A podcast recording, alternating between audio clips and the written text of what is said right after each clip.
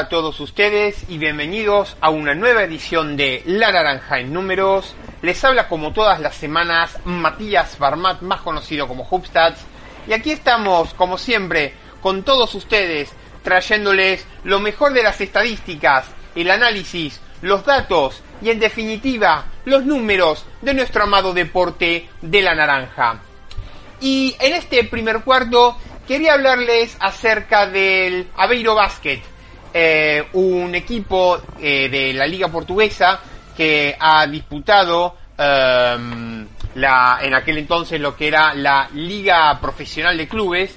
Eh, recordemos que em, el básquet portugués desde el 96 al 2008 tuvo una liga profesional eh, pero desde el año 2008-2009 tuvo que hacerse cargo nuevamente la Federación Portuguesa en una competición hoy en día semiprofesional.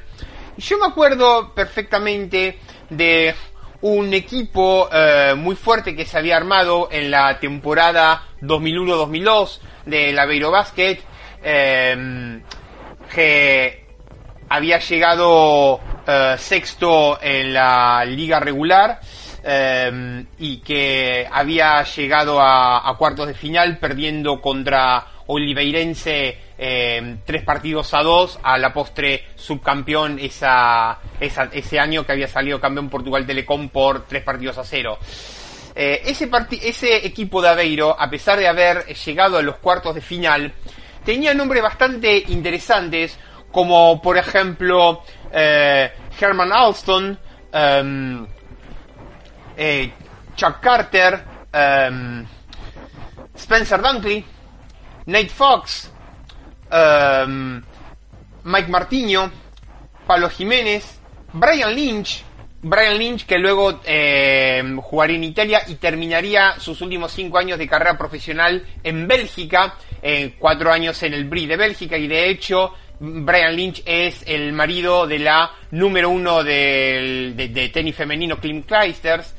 Eh, Joao Nunes, Pedro Nuno, uno de los, eh, una leyenda eh, del básquet portugués, uno de los mayores goleadores, em, Claudio Sardo, Nuno Suárez, Drazen Tankosic, Matt Nover, sí, el mismo que hizo el papel de Ricky Rowe en la película Blue Chips, esa que con Nick Nolte y Shaquille O'Neal eh, del básquet universitario en el año 94. Bueno, Matt Nover hizo gran carrera en Portugal, se naturalizó portugués, fue internacional por Portugal, jugó brevemente en ACB. Joe Saletel, eh, que hizo eh, un jugador que, mm, un alero que hizo carrera en Argentina, que, que jugó cinco años acá en la Liga Nacional. Y ni más ni menos que Paulo Pinto. Paulo Pinto, eh, un, un escolta talentosísimo que lamentablemente eh, en un partido, eh, el 7 de marzo de 2002, fallecería de un paro cardíaco a los 27 años de edad. Nada más terrible en el deporte que un deportista joven fallezca en pleno partido, a la vista de todos, haciendo lo que más le gusta, sin ninguna explicación racional posible. Eh, la crueldad de ese momento que protagonizó Paulo Pinto eh, el 3 de marzo de 2002, cuando cayó desplomado en pleno partido y fallecería con tan solo 27 años de edad. Pinto es uno de los escasos jugadores portugueses que han pasado por eh, la actualmente denominada Liga Endesa. Eh, y eso indica que su nivel en su país era alto, lo que llamó la atención de, del Gran Canaria, en aquel entonces Canarias Telecom, para la temporada 2000-2001. Eh, Paulo Pinto entraba a reemplazar a Jorge Raca, quien había jugado en Canarias los dos años anteriores y que ocupaba su puesto de escolta. Eh, Pinto no, hizo una mala campaña para, para la CB, en aquel entonces había hecho 5,4 puntos y 2,7 rebotes en 19 minutos de promedio. Eh, pero pese al interés del equipo insular en renovarle, prefirió regresar a su país al Aveiro. Y eh, precisamente en Aveiro fue la última camiseta que se pondría.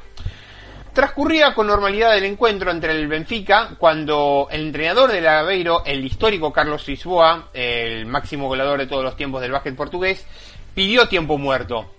Pinto se sentó en el banquillo, pero empezó a sentirse mal y se desmayó. Eh, parecía que simplemente era por el esfuerzo, pero enseguida el médico del equipo rival certificó que se trataba de un paro cardíaco. Se le intentó reanimar mientras que el pánico y la estupefacción eh, dominaban las gradas. Eh, ingresó ya cadáver en el hospital, nada se pudo hacer. El partido se suspendió de mutuo acuerdo entre ambos clubes. En aquel momento eh, no se supo muy bien qué había ocurrido. Se habló de un posible aneurisma cerebral que hubiese reventado. Se marchaba así el capitán de la selección portuguesa, con la que ya había jugado 65 partidos, el mejor jugador del país en aquel momento. Podía jugar de 2, de 3 o de 4 eh, era más que nada un alero tirador. Era agresivo de calararo y poseía una buena lectura de juego. En su palmarés figuraban tres ligas y tres copas portuguesas. Eh, había nacido en São João de Madeira, eh, al norte del país, y se ve que era un tipo inteligente al que le daba tiempo a todo, ya que además era licenciado en medicina en la especialidad de ortopedia. La noticia causó consternación en el actual Herbalife Gran Canaria. Em, aunque parezca que suena atópico, se no, o sea, en su momento había declarado Verdi Pérez, que era en aquel entonces director general de, de, Gran Canaria, aunque parezca que suena atópico, declaraba en aquel entonces, se nos fue una excelente persona y un gran deportista de élite, un jugador positivista que además era un inmejorable atleta.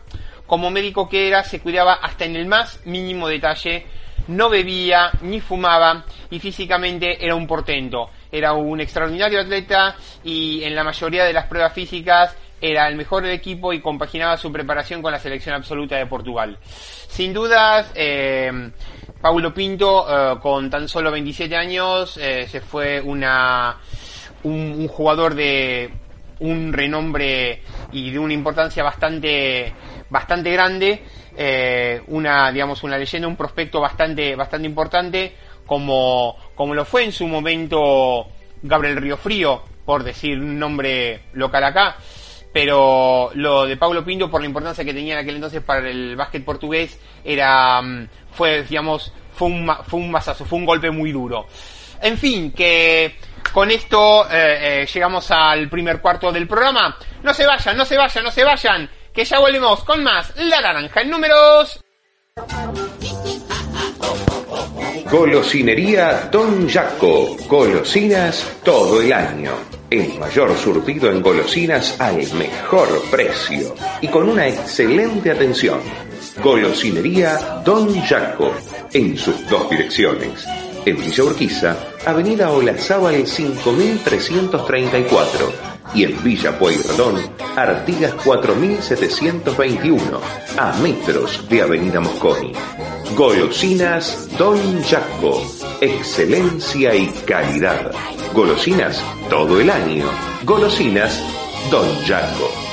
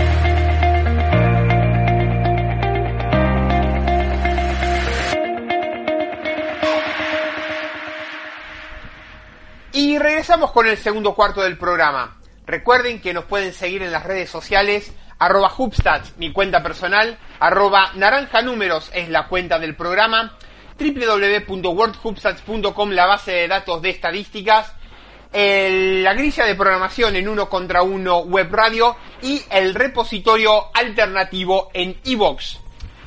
Vamos a hablar de las estadísticas de playoff de la NBA en términos de triples y vamos a analizarlo a través del, eh, de lo que es la carta de tiro, a través de lo que es el shot dashboard.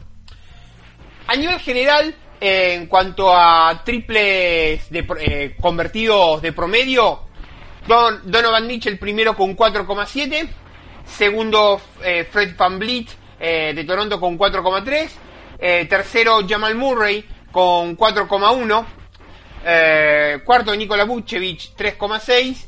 Eh, quinto, Mike Conley, 3,6. Y sexto, James Harden, 3,6 también. En cuanto a lo que son los triples intentados, primero James Harden, la barba tuvo 10,4 de promedio. Fred Van Vliet 10,1 eh, y Timothy Luau Cabarrot, el de Brooklyn, 9,8. En cuanto a porcentaje de triples, Patrick Patterson eh, tuvo en dos partidos 3 de 3 100% eh, y tuvo eh, Hassan Whiteside, Michael Fraser, Mike Muscala, Big Law, BJ Johnson y Malcolm Miller también 100%. podríamos decir que como destacado con 58,3% con 3,5% en 6, digamos 7 eh, triples convertidos en tan solo dos partidos antes de su elección, Joe Harris, el de Brooklyn. Eh, después, con respecto a, en cuanto a, triples, eh, producto de drible, tenemos que, en primer lugar, Nikola Vucevic lidera el promedio de triples en concepto de drible con 0 eh, dribles, con 3,6 de promedio. Em, en cuanto a triples intentados, eh, con 0 dribles. Eh, Timothy Uluagu Cabarrot con 9 triples intentados en 0 drible, es decir, en estático o tras recepción en cancha shoot.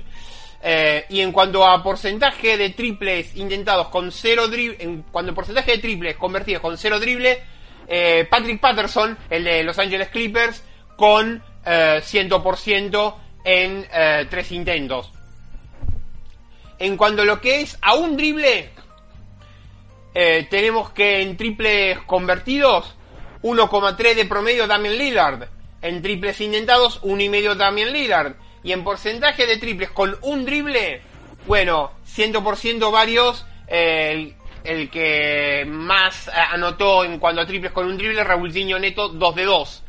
En cuanto a lo que, en cuanto lo que son a dos dribles, tenemos que eh, Gordon Hayward con uno en un solo partido. Eh, Malcolm Brogdon 1,3 en cuatro partidos para triples intentados y en porcentaje de triples con al menos dos, libre, eh, dos dribles, eh, varios entre ellos eh, Gordon Hayward. Em, pero bueno, de 3 a 6 dribles tenemos que Donovan Mitchell 1,3 triples convertidos, James Harden 3 triples intentados y Anthony Simmons con 100% de efectividad con un triple convertido por partido en 4 partidos el de Portland y con 7 o más dribles, eh, triples convertidos, primero Donovan Mitchell 1,7, eh, triples intentados con 7 o más triples, James Harden 4,8 y en porcentaje de triples con 7 eh, o más dribles, Javonte Green con uno, un, único, un único triple. podríamos decir DJ Augustin eh, quien en 5 partidos eh, tuvo un triple convertido, 1,4 intentados, 71,4%. Vamos entonces a cuando lo que es triples de eh, touch time, triples en, cuanto, en cantidad de toques de balón. tenemos que en triples convertidos con 0 a 2 segundos de toque de balón, Nikola Vucevic con 3,6 triples convertidos por partido.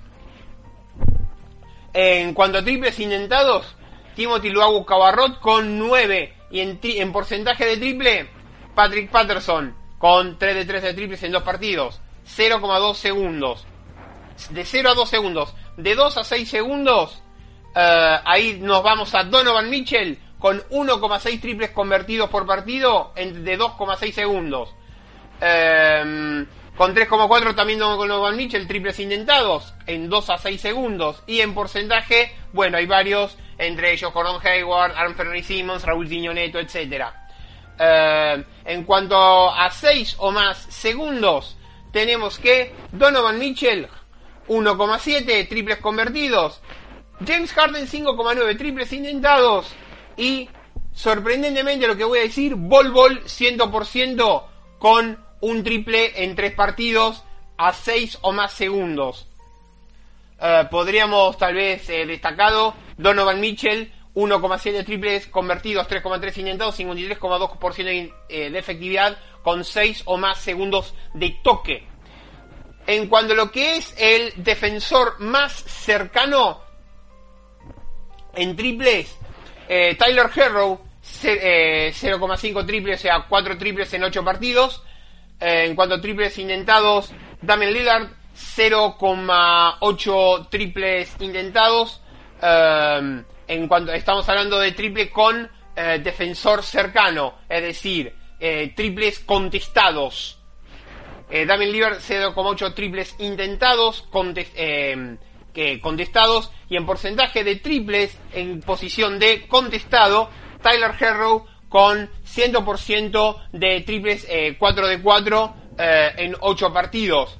Eh, en cuanto a lo que es de 2 a 4 pies, es decir, ajustado, tenemos que el primero Donovan Mitchell 1,6, en triples intentados Donovan Mitchell 3,6 y en porcentaje, bueno, hay varios con 100%, eh, entre ellos eh, podríamos decir eh, Brook López, eh, sí, Brook López tuvo 3 de 3 de 4, perdón, Brook López tuvo 4 de 6 en 9 partidos, con 66,7. En fin, y en cuanto a lo que es triples wide open a 6 o más pies, primero Timothy Luagu Cabarrot con 2,3, eh, Nikola Vucevic con 6,6 intentados y eh, entre los varios con 100%, Mike Muscala con 1 de 1 en dos partidos eh, y también tenemos um, Delon, Wright con 2 de, 2 de 4. En fin, y, y, por último, por último, el em, defensor más cercano con 10 o más eh, con 10 o más pies tenemos que eh, James Hart, eh, perdón, Tyler Herro 0,5, Damian Lillard 0,8 triples intentados y en porcentaje, bueno, hay varios con 100%, entre ellos el propio Tyler Herro con 4 de 4. En fin, que esto fue el análisis de triples intentados en lo que es carta de tiro. No se vayan, que ya volvemos con más La Naranja en números. Golosinería Don Jaco. Golosinas todo el año. El mayor surtido en golosinas al mejor precio y con una excelente atención. Golosinería Don Jaco. En sus dos direcciones. En Villa Urquiza, Avenida Olazábal 5334 y en Villa Pueyrredón, Artigas 4721, a metros de Avenida Mosconi. Golosinas Don Jaco, excelencia y calidad. Golosinas todo el año. Golosinas Don Jaco.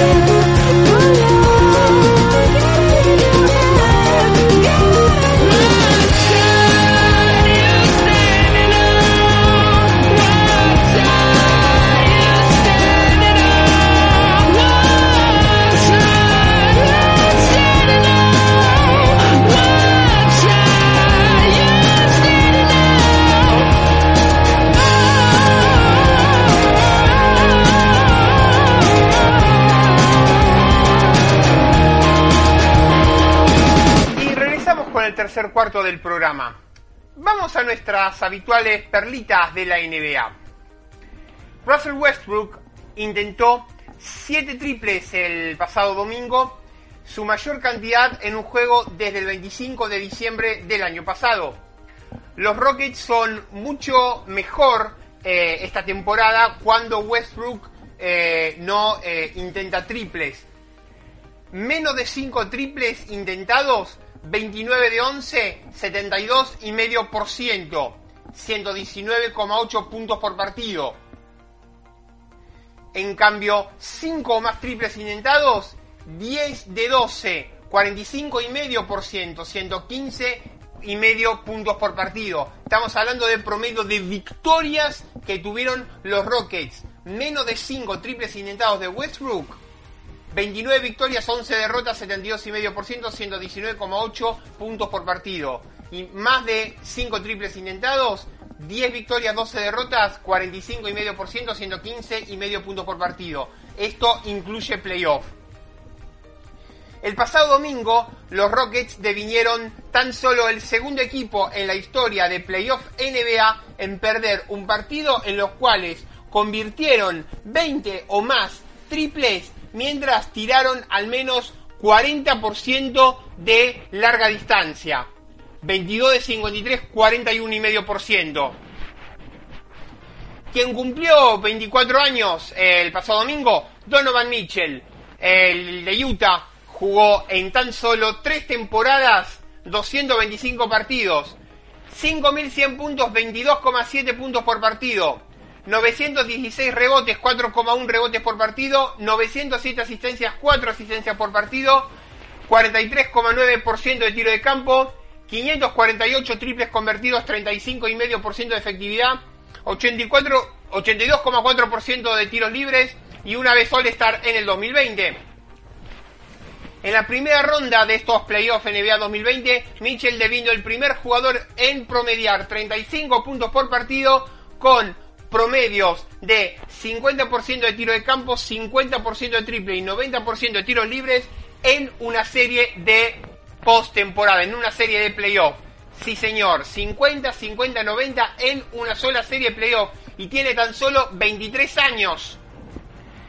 Quien cumplió 32 años el pasado domingo también, Kevin Love, el de Minnesota, ex Minnesota y actualmente en Cleveland, 713 eh, partidos jugados en su carrera, 12.993 puntos, 18,2 puntos por partido, 7.944 rebotes, 11,1 rebotes por partido, 1.697 asistencias, 2,4 asistencias por partido, 44,2% de tiro de campo, 1.223 triples convertidos, 37% de efectividad.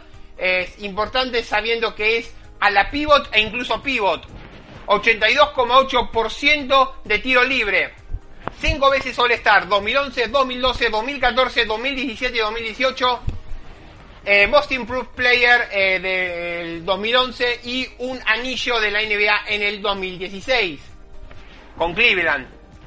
Love registró 53 doble dobles consecutivos en la temporada 2010-2011 la mayor de estas rachas desde la fusión ABA-NBA de la temporada 76-77. Eh, Chris Middleton, el domingo, 36 puntos, 8 rebotes y 8 asistencias. El único jugador en la historia de Milwaukee Bucks en igualar o exceder esas cantidades en un partido de playoff fue Karim Abdul-Jabbar que lo hizo dos veces. Eh, los Hits devinieron el pasado sábado. El quinto equipo en la historia de playoff NBA en ganar un juego por 10 o más puntos después de perder por 10 o más puntos al fin del tercer cuarto. Los otros cuatro antecedentes, Boston contra Buffalo el 30 de marzo del 74, San Antonio contra Dallas el 29 de mayo de 2003, Houston contra los Clippers el 14 de mayo de 2015, Golden State Warriors contra Portland el 3 de mayo de 2016 y Miami contra Milwaukee. Eh, bueno, los Hits eh, pasaron a los Bucks 40-13 en el último cuarto, eh, el partido contra Milwaukee. el la, la, mayor diferencia de puntos del, de un cuarto cuarto en la historia de playoff de la NBA. 27 eh, entonces Miami contra Milwaukee. 26 eh, fue los Lakers contra Seattle el 17 de abril del 86.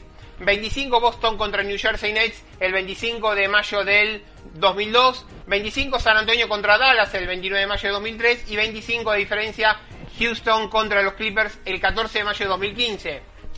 James Harden, 36 puntos en 34 minutos, registró su decimotercer partido de postemporada en su carrera, en lo cual promedió al menos un punto por minuto, empatando con Stephen Curry por la tercer mayor cantidad de esos partidos en la historia de la NBA. Eh, Miami Heat eh, fue el quinto equipo en la historia de playoff NBA en ganar un partido por 10 puntos después de perder por 10 puntos después, eh, después de tres cuartos. Jimmy Butler está promediando 9,7 tiros libres convertidos y 11,7 tiros libres intentados por partido en, los playoffs NBA 2020. Está en camino de romper el récord de Miami Heat para una única postemporada en cada categoría, 8,8 y 10,9 respectivamente. Miami pasó a los Bucks por 27 puntos en el cuarto cuarto. Es el mayor diferencial de puntos en un cuarto cuarto en un partido de playoff NBA. Vamos una del viernes. Eh, Montrezl Harrell eh, anotó 58% de, de, campo esta temporada. El mayor porcentaje para un sexto hombre eh, y ganador de premio por el sexto hombre. Esto es un dato de James Haraña. Eh, Harrell ha ganado el premio de sexto hombre de, esta temporada em, y tuvo una impresionante temporada promediando 18,6 puntos y 7 rebotes. Kawhi ha anotado al menos 29 puntos en cada uno de sus primeros 7 juegos de estos playoffs. Solo 4 otros jugadores han hecho eso en los primeros 7 partidos de una temporada. Elgin Baylor en el 62, Karim Abdul-Jabbar en el 70, Bob McAdoo en el 75 y Michael Jordan en el 88. Vamos con algunas del jueves pasado. Esta temporada, James Harden devino el cuarto base en la historia de la NBA en registrar 125 o más robos y 50 más 125 más robos y 50 más tapones en al menos tres temporadas consecutivas. 7 Michael Jordan, 6 Clyde Drexler, 3 Harden y 3 Ron Harper. Chris Paul es el quinto jugador en la historia de playoff NBA en registrar un triple doble después de haber cumplido 35 años de edad. Y es el único de estos jugadores en haberlo hecho en un juego 7. Por cierto, hablando de juego 7, más puntos en un juego 7 por un rookie. Eh, hablando de eh, los 30 que metió Lugenstort. Eh, bueno, hay dos antecedentes que pasan esos 30 de Lugenstort de mayor cantidad de puntos en un juego 7, eh, de mayor cantidad de puntos en un juego 7 por un rookie. Escuchen este dato.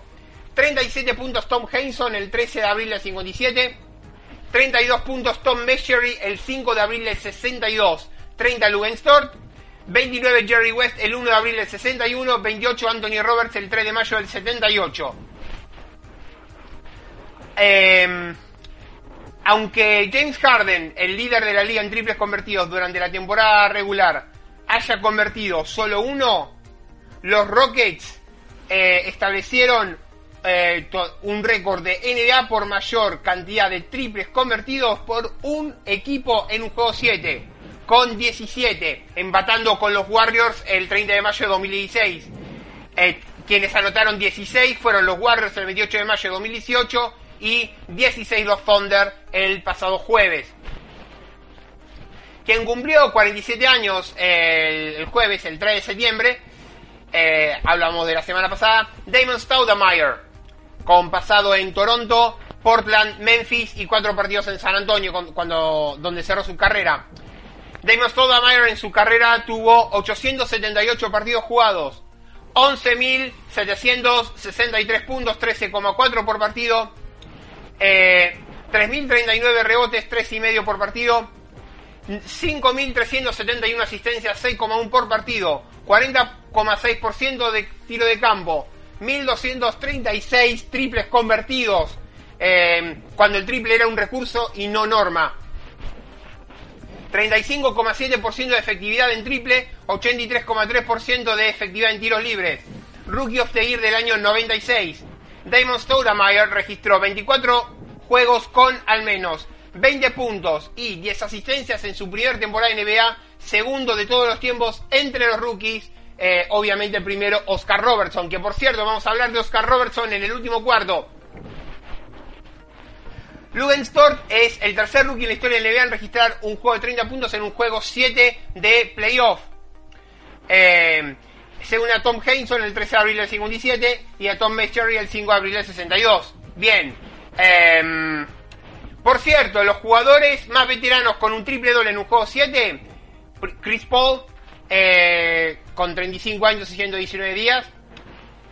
Segundo, LeBron James con 31 años eh, y 172 días, 31 años y, medio, el 19 de junio de 2016. Chris Paul entonces 35 años y 4 meses, LeBron James 31 años y medio, con 30 años y 11 meses Jerry West 5 de mayo del 69, con 27 años y 5 meses Larry Bird el 13 de mayo del 84 y con 27 años y 4 meses y medio, casi 5 meses, eh, James Worthy el 21 de junio del 88.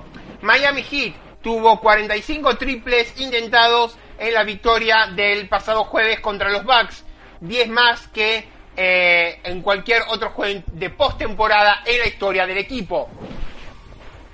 Hicieron 17, convirtieron 17 triples, el segundo mayor en la historia en un juego de postemporada en la historia del equipo.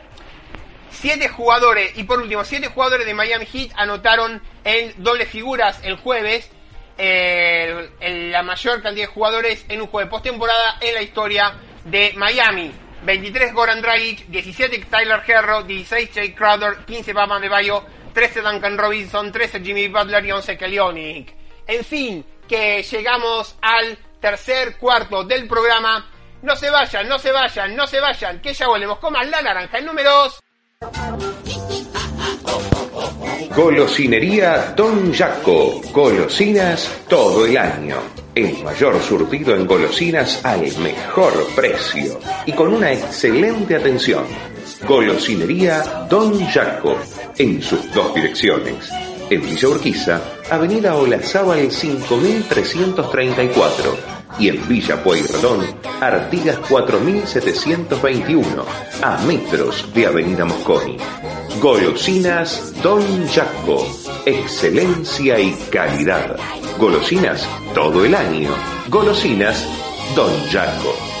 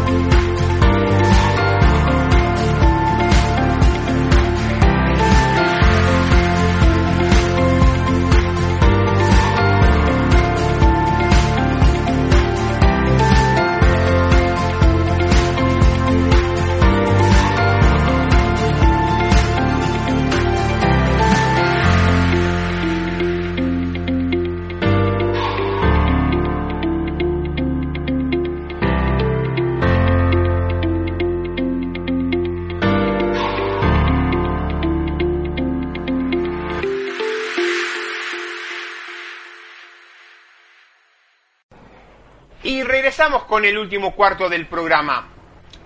Vamos a cerrar el programa con una impactante historia acerca de Oscar Robertson, de la leyenda de los 60 en la NBA, que es una magnífica historia y muy emocionante eh, que nos trae eh, otro periodista de leyenda como es el español Gonzalo Vázquez.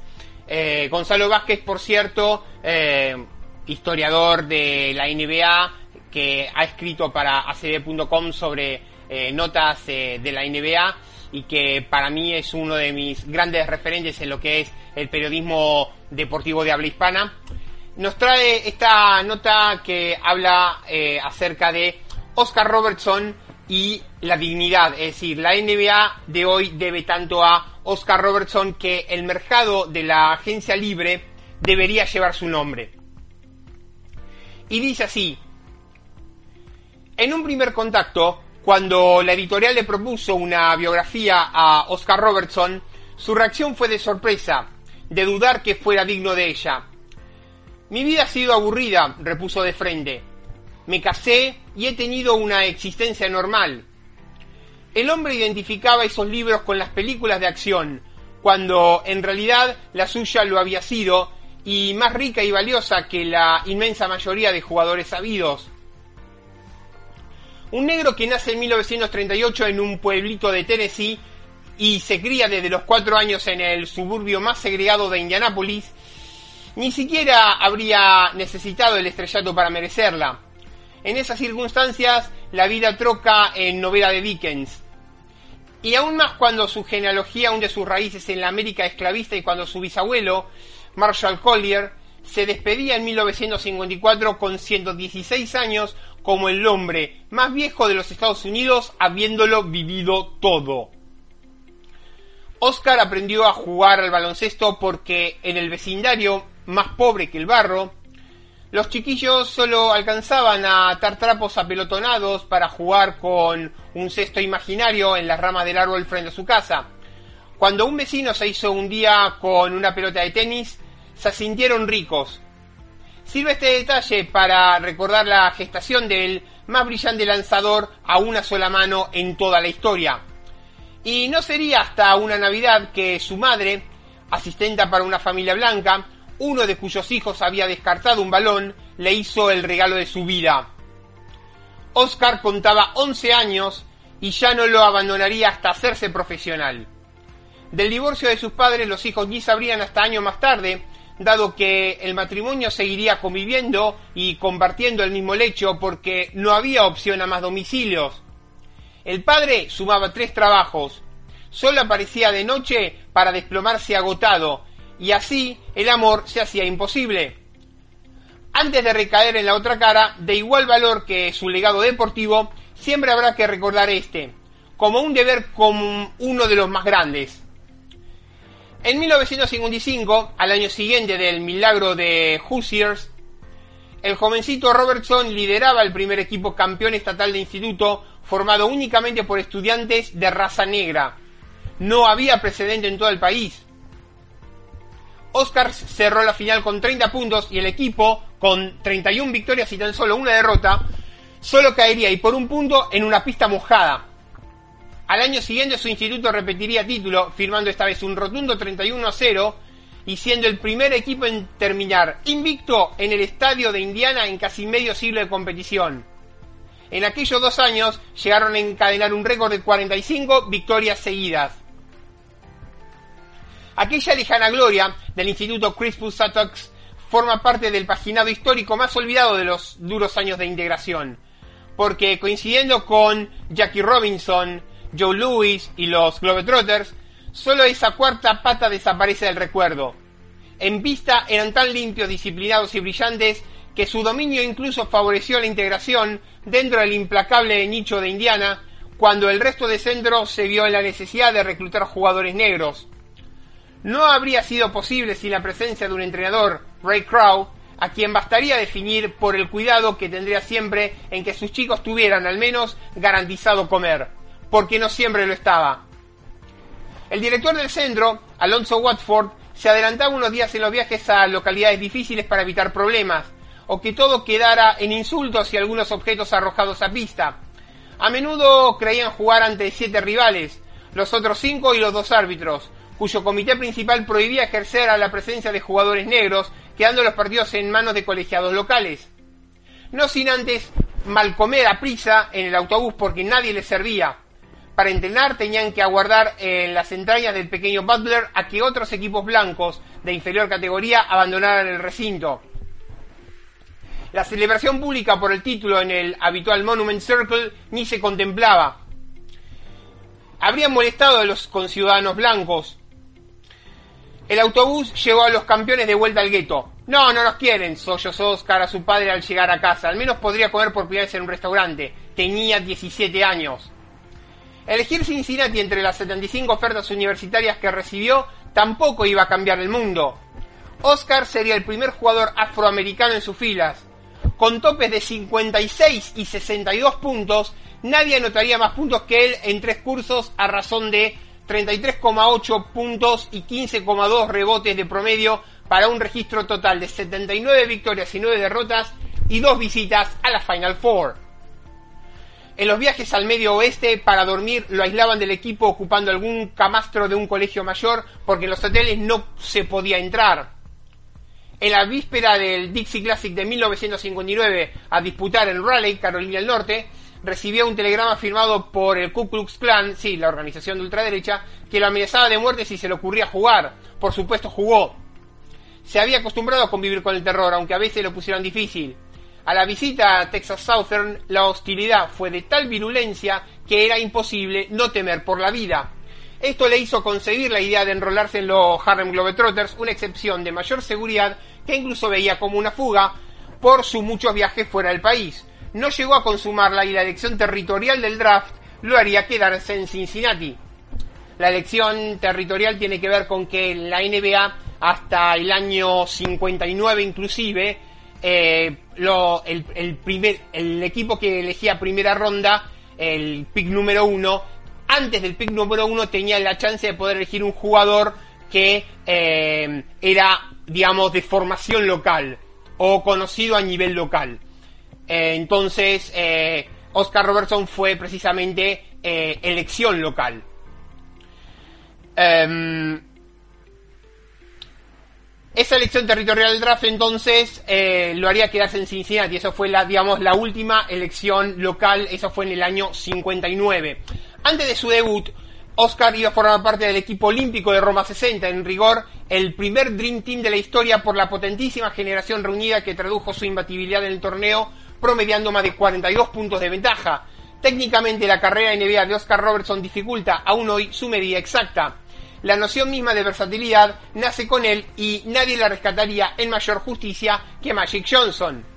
Le bastaron dos años para romper la geometría estadística al promediar un triple doble anotando más de 30 puntos por noche, algo que nadie iba a acariciar durante más de medio siglo, hasta Russell Westbrook.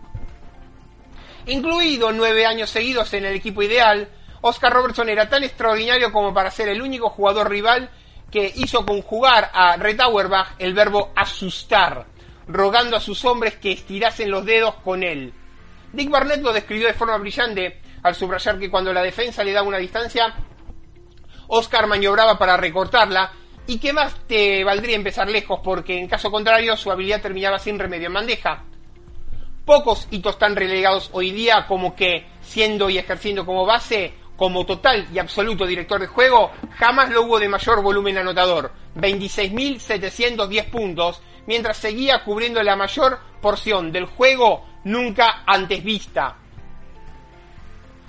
Y al mismo tiempo, subyugando a las leyes del juego colectivo, su década con los Royals vería a Celtics y Sixers formar un muro para alcanzar las finales, incluso gozando de la compañía de Twyman, eh, Jerry Lucas, Wayne Embry y Adrian Smith, eh, al menos Oscar fue el único jugador capaz de adjudicarse un MVP en la tiranía de Bill Russell y Will Chamberlain de 9 años. A finales de los 60, después de que el técnico del Joker decidiera eh, hurtarle el balón sin ningún éxito, la llegada al banco de Bob Cousy, a quien Robertson había frustrado no pocas marcas, terminó en ruptura el primer episodio. La estrella tumbaría un traspaso a los Bullets durante una durísima disputa de dos semanas, hasta que en abril del 70 fue enviado a los Bucks. No hizo falta esperar. Su unión con Lou Alcindor, poco después Karim Abdul-Jabbar, dio como resultado el anillo y una de las más sólidas temporadas colectivas de siempre. 66-16, 78-18, coronada por un barrido 4-0 a los Bullets. Aquella misma noche, tras liderar al equipo con 30 puntos, Oscar reconoció bajo una cascada de botellas en el vestuario que hasta entonces nunca habían podido, eh, nunca habían probado el champán.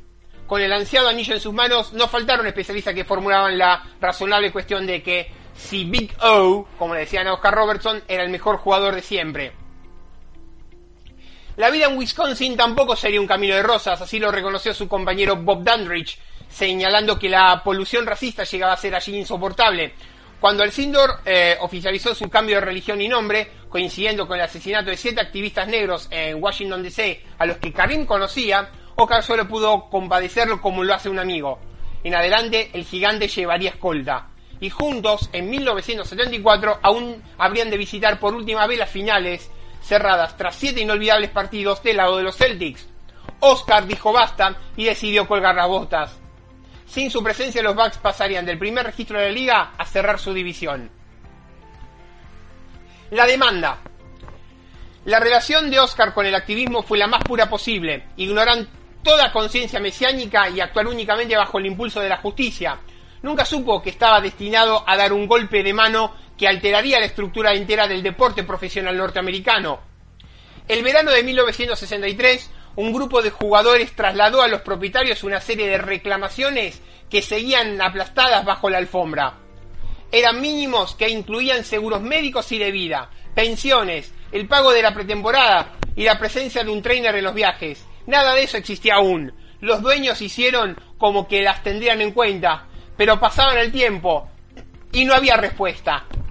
Así que, meses después, en los prolegómenos del del 64, el primer retransmitido por televisión a todo el país, a celebrar en Boston bajo un fuerte temporal que obligó a varios jugadores a llegar en tren, un comité formado por Robertson, Henson, Baylor y West decidió como última medida de presión encerrarse en los vestuarios y negarse a salir hasta que los dueños accedieran a negociar mejoras en las condiciones de trabajo.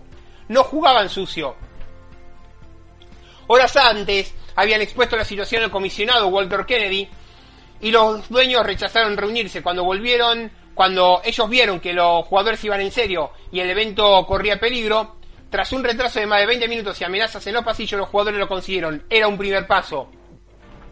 Fundado 10 años antes, el sindicato seguía sin superar la mera formalidad de la unión, sin acceder al plano operativo ni obtener ni alguna conquista reseñable. Aquella fue su primera demostración de fuerza como organización, a cuyo mando los jugadores eligieron a Robertson como su presidente para los siguientes nueve años. El primero de raza negra en la historia deportiva del país. Sucedería así a Tom Henson, que tuvo, era cierto, de contratar como representante legal al brillante abogado de Harvard, Larry Fleischer.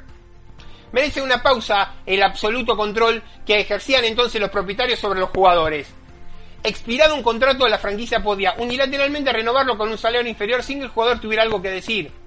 Lo último que querían es que tú decidieras jugar para otro equipo. Los derechos no expiraban de tal forma que tras una retirada, un jugador que quisiera volver aún tendría que jugar para el mismo equipo. En una entrevista en 2017, Robertson iba más allá, sugiriendo que los dueños podían hacerte ver que no le gustaba el coche que te habías comprado o la mujer elegida para casarte podían entrar en tu casa como dueño de tu intimidad. Por ello ni podríamos abrir la boca. No había derechos para negociar ni participar en un repunte de beneficio de la propia liga. Antes del 67 ni siquiera había convenio, ni salario mínimo, ni seguro, ni asistencia médica, ni pensión. Oscar sufrió un fuerte impacto cuando supo de un jugador lesionado, apartado por ello y fuera de la liga sin compensación. Los jugadores propusieron un seguro colectivo que suponía 1.500 dólares anuales por franquicia. Los dueños lo rechazaron. Así hasta que en 1970, representando a los jugadores, Oscar Robertson interpuso a la NBA una de las demandas a la postre más importantes de siempre en la historia del deporte norteamericano. La demanda se sustentaba en tres pilares. paralizar la fusión con lava porque esta suponía una opción mínima de fuga y la unión habría empeorado las cosas, fortalecer a los jugadores como entidad jurídica y combatir determinadas prácticas ilegales al amparo de las leyes antimonopolio, la Sherman Antitrust Act. La demanda disparaba también al draft, un sistema cuyo proceder de derechos reservados distaba de ser completamente legal. La llamada Reserve Clause, la cláusula de reserva, era una vieja herencia de la Liga de Béisbol de 1870 que apresaba a un trabajador de por vida. El litigio, dirimido en los tribunales, llegaría al Congreso de los Estados Unidos y duró seis años, hasta la fusión efectiva con Lava en la temporada 76-77. Eh, momento en que el acuerdo Robertson Settlement Agreement, cerrado en agosto del 76, inclinó la balanza hacia los jugadores fue eliminada la retención forzosa por una nueva cláusula que permitía las ofertas a la franquicia propietaria igualarlas y al jugador decidir. La razón sigue hoy intacta como un principio fundamental.